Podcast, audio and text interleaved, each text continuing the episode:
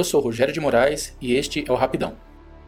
Sexta-feira é dia de cinema aqui no podcast, e a dica que eu trago hoje é do filme A Procura de Eric, do diretor britânico Ken Loach. A história é a seguinte: Eric Bishop é um cara de meia idade que trabalha nos Correios e que vive na cidade de Manchester, na Inglaterra, e ele acaba de sofrer um colapso nervoso. Os motivos desse colapso a gente vai descobrindo ao longo do filme. O que dá para dizer é que Eric passa por um momento bem difícil na sua vida, com problemas que ele não está conseguindo resolver.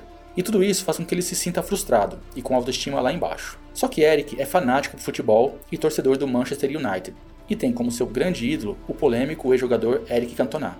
Se você não sabe quem foi Cantona, vale dar um Google.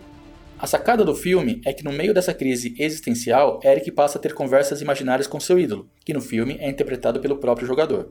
O que vemos são conversas e situações engraçadas, mas também comoventes, como quando Cantona revela qual momento foi o mais marcante em toda sua carreira de jogador. Os filmes de Ken Loach são marcados por retratar de forma contundente a realidade da classe trabalhadora britânica, seus dramas sociais, suas relações de trabalho e de classe. E embora o humor não seja o foco dessas histórias, ele costuma estar presente nelas, simplesmente porque certos retratos da vida são inevitavelmente cômicos. É o que vemos em A Procura de Eric, um humor que revela nas entrelinhas a busca de um homem por sua dignidade e pela recuperação de sua autoestima. Uma história que tem seu ponto alto em uma sequência hilariante e surreal, na qual a metáfora do futebol mostra que algumas vezes precisamos dos colegas de time, no caso, dos amigos, para vencermos algumas batalhas, sejam amigos reais ou imaginários.